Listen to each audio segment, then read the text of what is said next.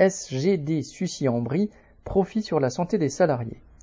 À l'usine SGD de Sucy-en-Brie, qui emploie 350 travailleurs et fabrique des emballages en verre pour la pharmacie, la modernisation signifie des machines de plus en plus performantes qui produisent toujours davantage de flacons avec de moins en moins de salariés.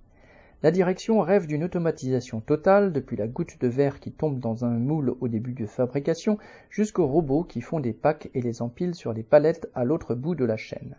Mais en réalité, le travail humain est indispensable et les salariés interviennent pour régler, réparer, débloquer, changer de fabrication, voire faire les palettes à la main quand les machines sont en panne.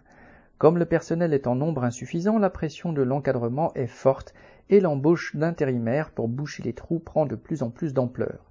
Résultat, le nombre d'accidents est en hausse de façon impressionnante et scandaleuse. Brûlures, doigts écrasés ou percés par des aiguilles de verre, accidents en débloquant les convoyeurs, dos esquintés par le port de charges lourdes, atteintes cardiaques dues aux horaires décalés et à la chaleur, le compteur qui annonce le nombre de jours depuis le dernier accident revient à zéro plusieurs fois par mois.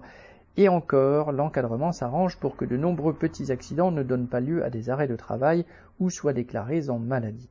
La direction a le cynisme de déclarer qu'il y a des accidents parce que, citation, nous sommes dans une verrerie, fin de citation, comme si c'était une fatalité liée au métier. En réalité, la sécurité n'est présente à l'usine que sous la forme de vagues déclarations. Par exemple, citation, ne mettez pas les mains dans une machine en mouvement, fin de citation. Mais la pression de l'encadrement est forte pour ne pas arrêter une ligne de fabrication en cas de problème. La seule chose qui pourra empêcher ces accidents est la réaction collective des salariés pour défendre leur peau, correspondant lutte ouvrière.